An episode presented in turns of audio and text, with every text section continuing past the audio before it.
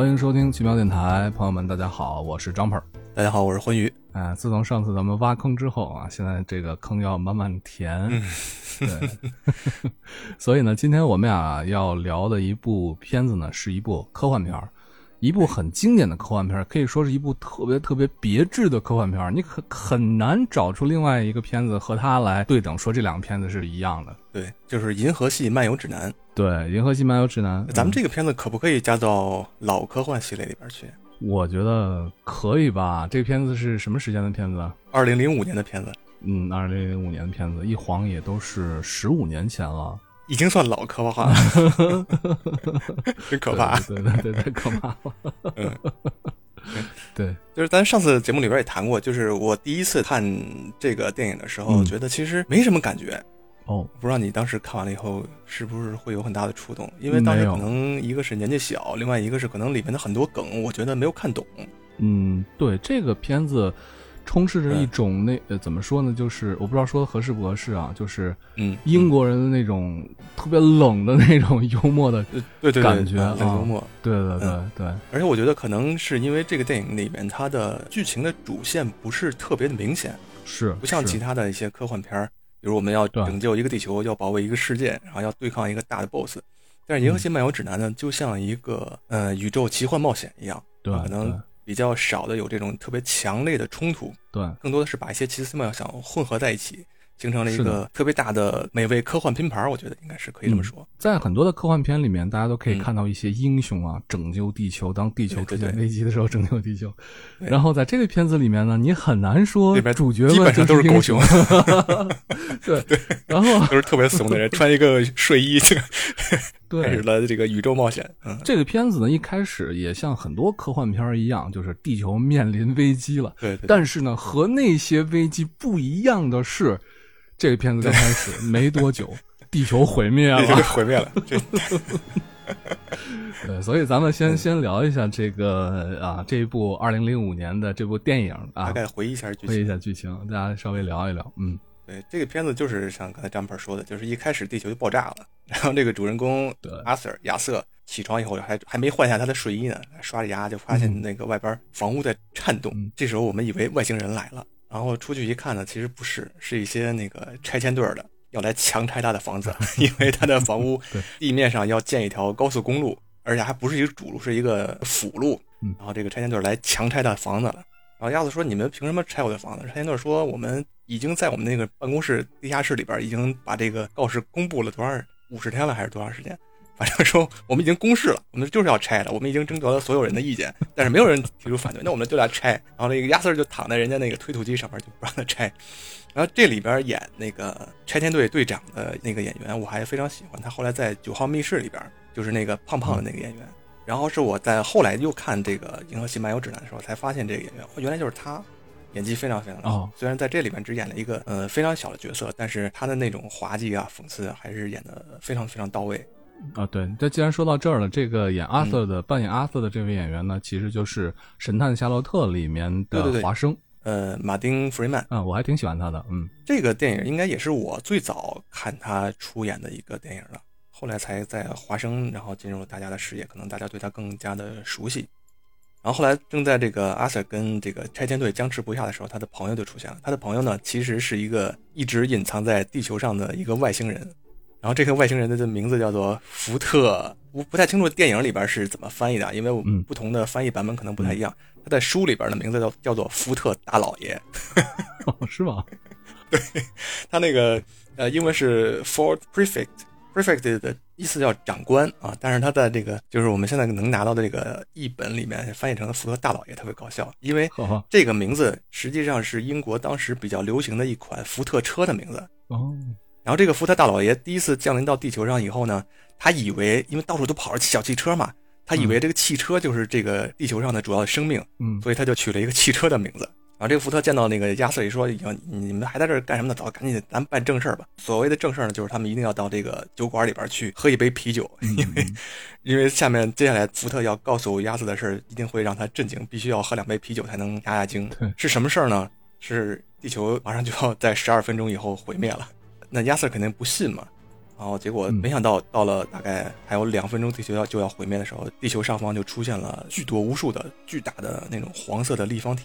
就宇宙拆迁队沃贡人，咱们用到了一个拆迁工具。这时候，沃贡人通过全球的广播告诉地球人：“你们的这个……然后，因为我们要在你们这个星球这个 所在的位置上修建一条宇宙高速公路，而且我们已经在我们的那个拆迁办公室里面已经已经贴了公示了，已经贴了五十个地球年了。你们都没有人去提出反驳意见，那我们现在就来来马上把这个地球拆掉了。”对，我觉得这段就特别讽刺。对对对对对，他就把他带走了吧？怎么上的飞船？我不记得了。福特他身手上有个戒指，那个戒指能发出一道光束，有这种传送的作用吧？当然，书里面跟这个电影里面拍的不太一样。电影里面就是发出了一道光，然后就把他们带到了沃贡人的飞船里边。嗯嗯，是带到了一个就是像那个换洗室或者呃卫生间这么一个地方。后来这个沃贡人就发现了这两个不受欢迎的搭车客。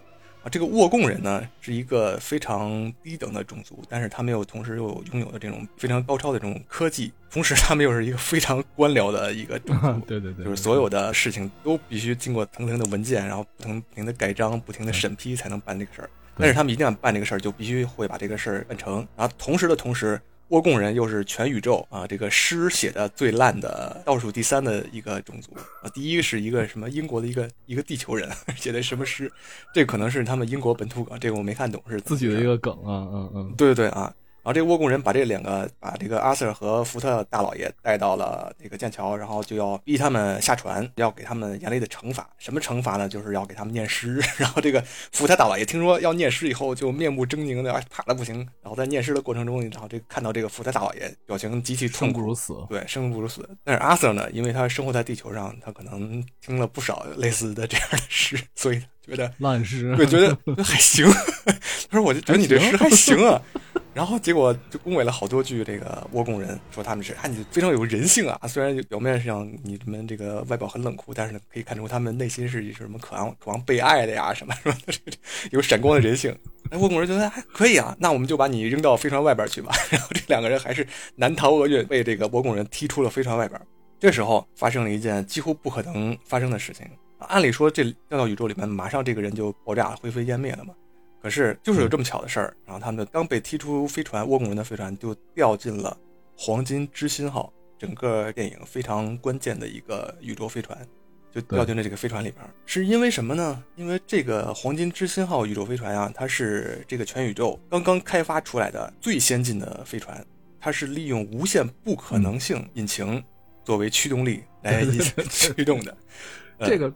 太无厘头了！就他们飞船上面会有一个按钮，当这个当这个按钮启动的时候呢，就会产生一系列就无限不可能的事情就会发生，就是就特别荒谬的事情都有可能会发生。对，就是这个事件发生的不可能性越大，就越不可能发生，然后这给这个飞船带来的动力就越强。对对对 对对对对对对。所以就是所以就通过这么一件不可能发生的事儿，这个亚瑟和呃福特就掉到了黄金之心号这个飞船里边。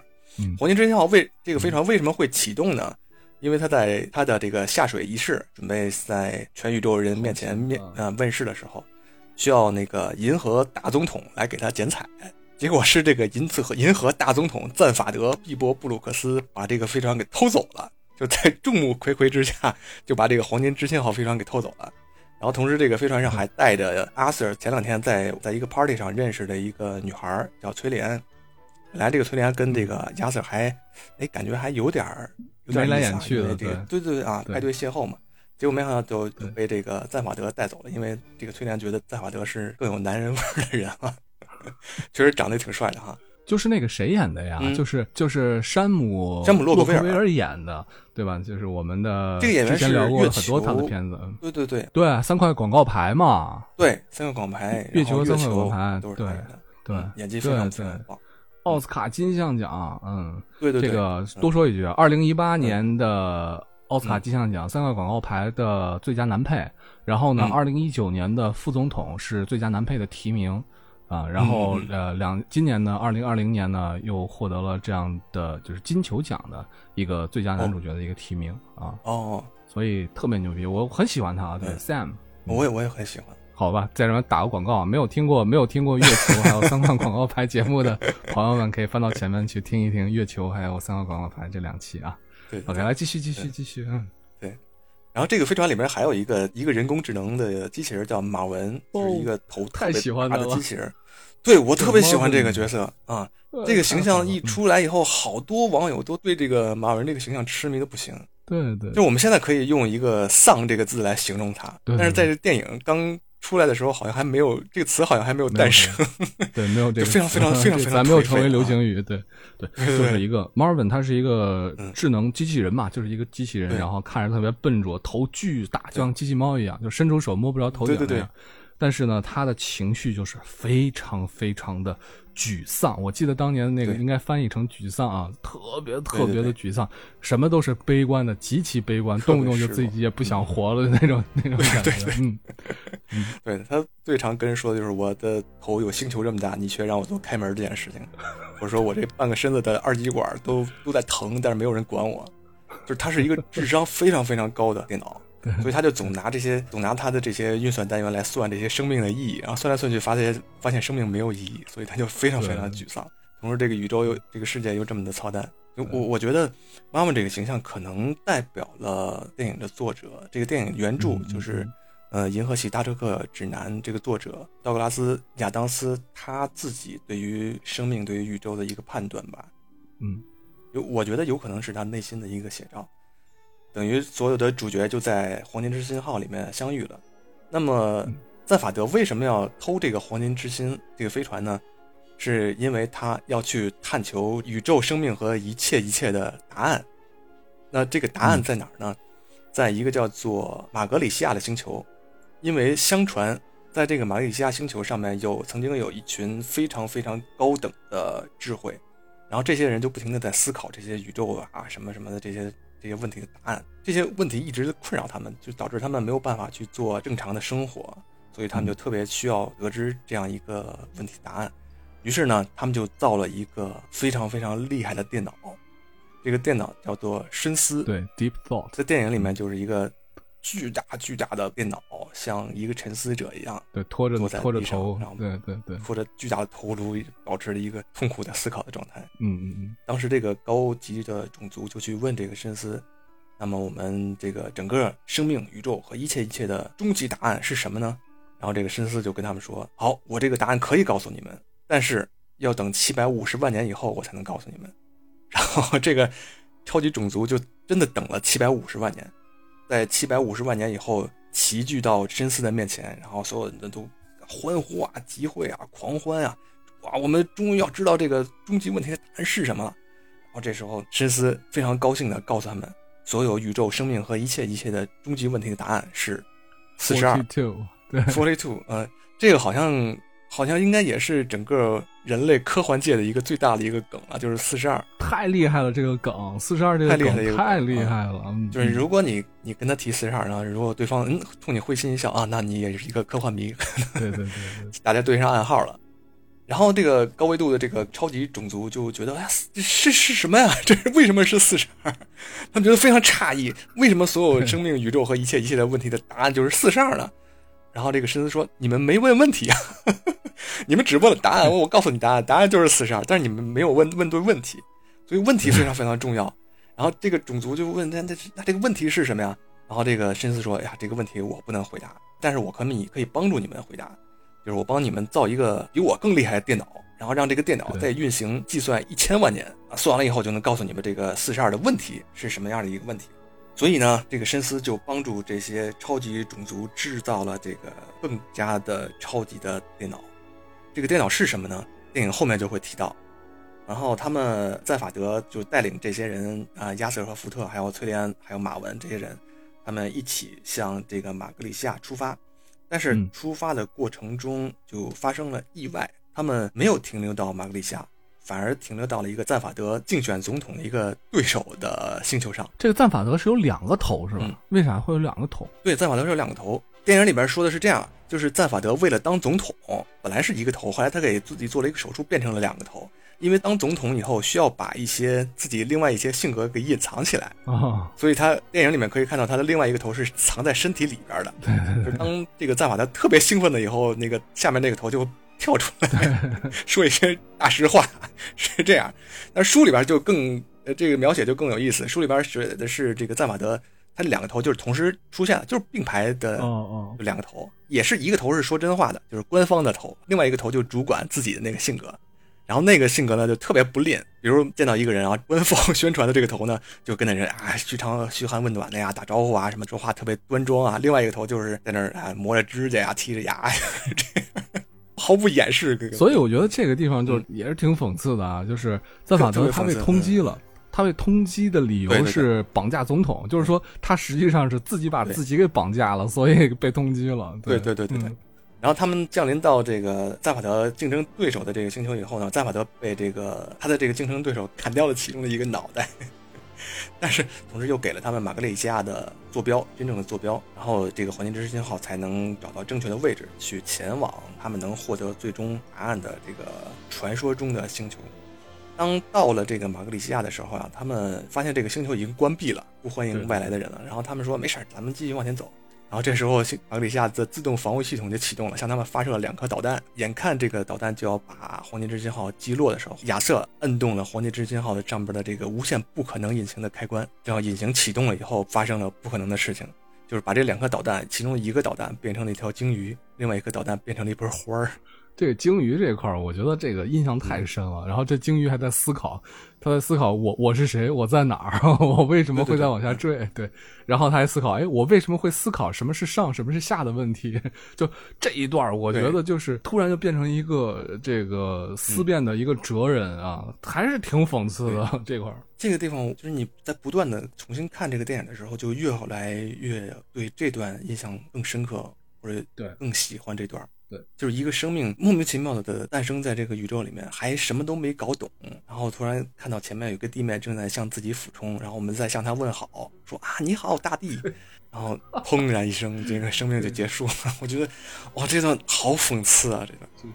脱离了这个危险以后，他们的这个黄金之星号飞船就成功的降落到了马格利亚这个星球上。然后因为阿瑟的胆小，所以他就没有能进到通往这个马格利亚的隧道里面去，所以他就和马文留在了地面。然后这个时候，他们遇到了一个外形和长相非常像上帝的一个老者。这个老者的名字叫做 叫做书里边的翻译啊，书里边的翻译叫做银屁法斯特。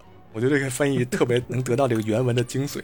因为这个原来的英文叫做 “slutty butt fast”，就是淫荡的屁股的意思。淫荡的屁股很快，就是这个这个意思。然后据说在那个，因为这本书曾经被 BBC 拍成过广播剧，在这个广播剧里面，它这个呃名字好像更下流一点。后来出版书以后，还是稍微隐晦一点，然后就把它同声不同字，然后翻译成了一个“淫屁法斯特”，变成银银色银，然后屁僻静的屁啊，改成这两个字“银屁法斯特”。对上帝的这太讽刺了。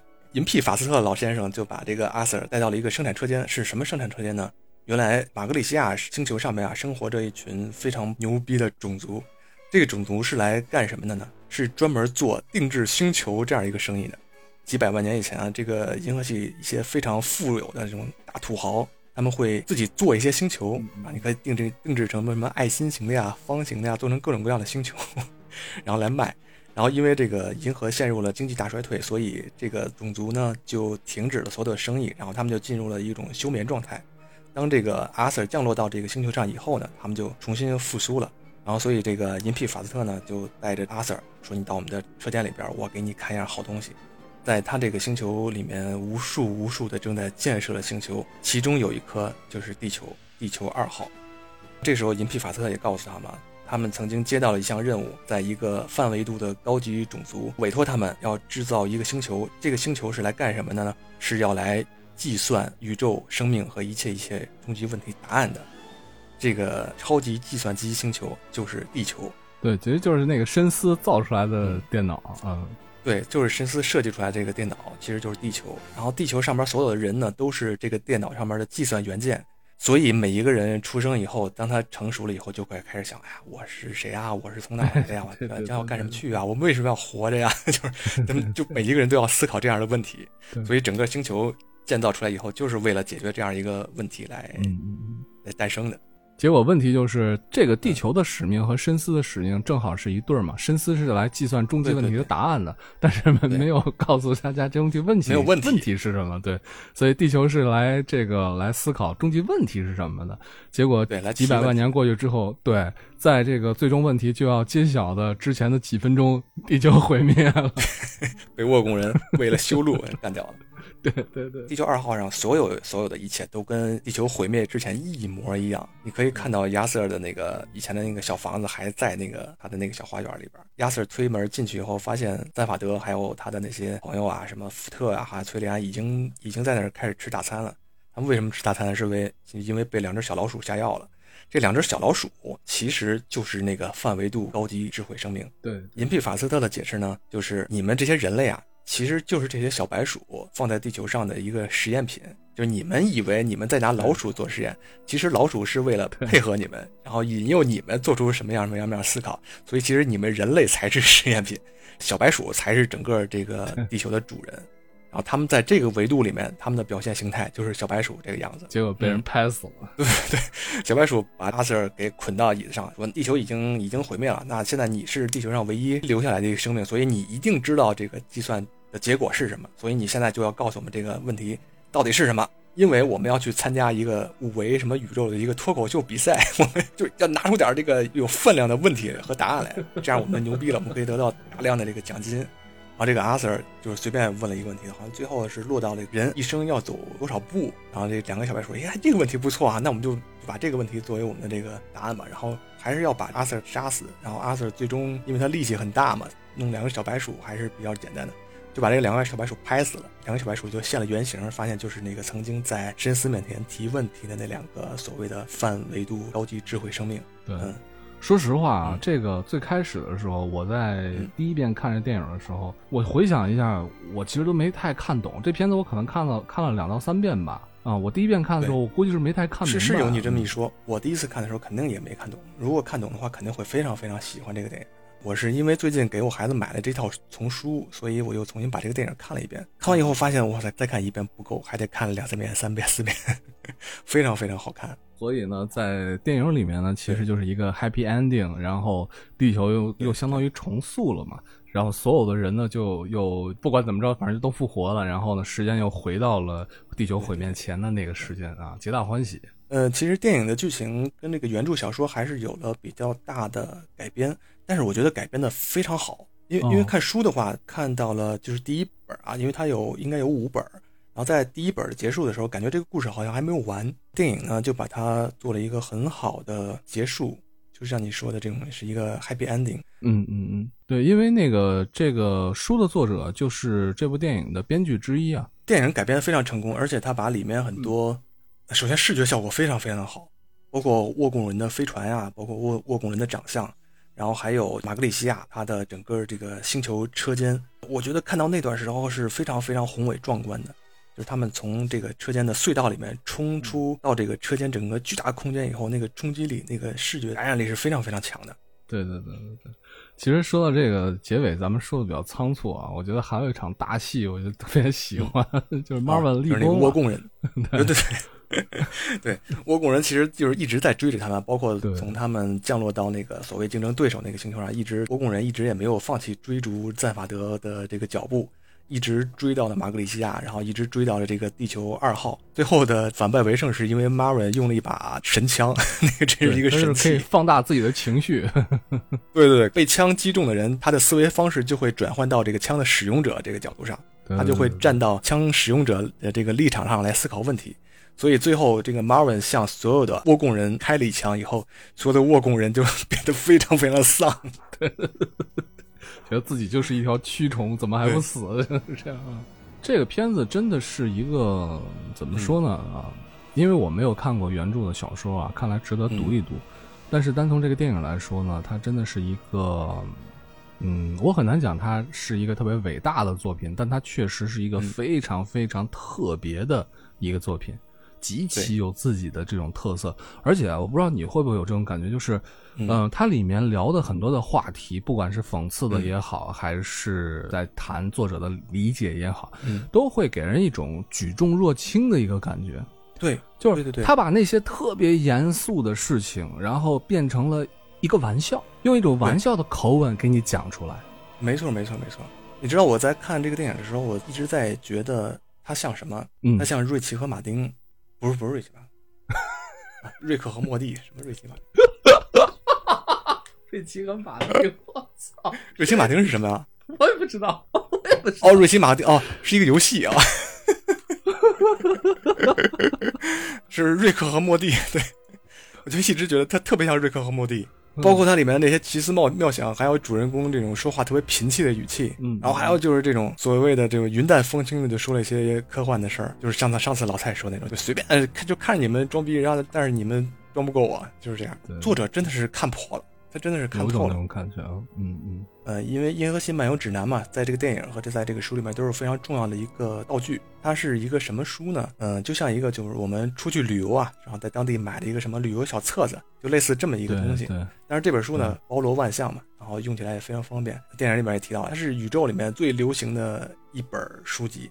有两大原因，一个是因为它便宜，另外一个是因为它这个封面上印了一个 “Don't panic”，就别慌。这个这个描述本身就很搞笑。对，然后别慌也是一个非常非常有名的梗。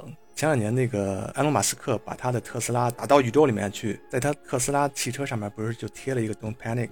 啊，所以当时很多科幻迷看到这句话以后都哇，都非常欣慰。在这本《银河系大客车指南》里面呢，阿瑟非常好奇的一件事情就是他是怎么来描写地球的。因为地球有这么辉煌的文明啊，这么灿烂的历史啊，各种文化呀、宗教啊、数学，我们有辉煌的这种物理的发现，然后有这个艺术、诗歌，包括电影、戏剧，那么肯定在这个《银河系大客车指南》里面有非常详细的技术。然后他就打开了这本大客车指南，然后输入了地球，然后检索的结果是无害。我这个非常讽刺，无害。阿瑟说：“这怎么可能就这么两个字儿这不可能啊！”然后后来就是在这个书里面提到啊，就是在这个福特大老爷，因为他是一个《银河系漫游指南》的一个相当于一个撰稿作者吧，就是他是一个修订员，他在整个银河系里边跑来跑去的，搜集各种各样的资料。他在地球上生活了十五年，记录了很多地球上的所见所闻，然后就传给了这个《银河系漫游指南》的编辑部。这个编辑部就给“地球”这个词条就做了扩充，扩充的结果呢，是从这个无害。改成了基本无害，这就是福特大老爷十五年努力的结果。所以我觉得这一点也非常非常非常非常的讽刺。对，就是说，我觉得道格拉斯亚当斯就是说，你人类啊，你你千万别认真，你一旦认真就完蛋了。对，其实这个我突然想到啊，当你仰望星空的时候，当你感觉到这种人类的渺小的时候，呃，我觉得人会有两个极端啊，一个极端就是。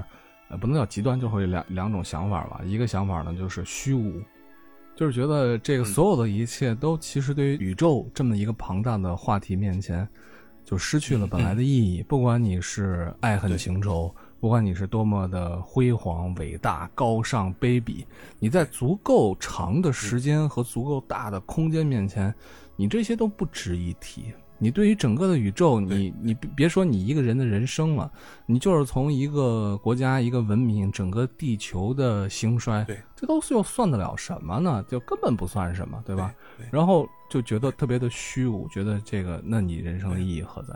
这种想法代表就是马文嘛，对吧？你就虚无了嘛。那还有还有一种就是觉得，那就呃，也不能叫看破啊，应该叫放松，对吧？那么既然。我们对于宇宙来说，没有意义。那么，我们是不是应该找到一些自己的意义，对吧？就像那些先贤们、那些哲人们，当他们仰望星空的时候，他们在想什么呢？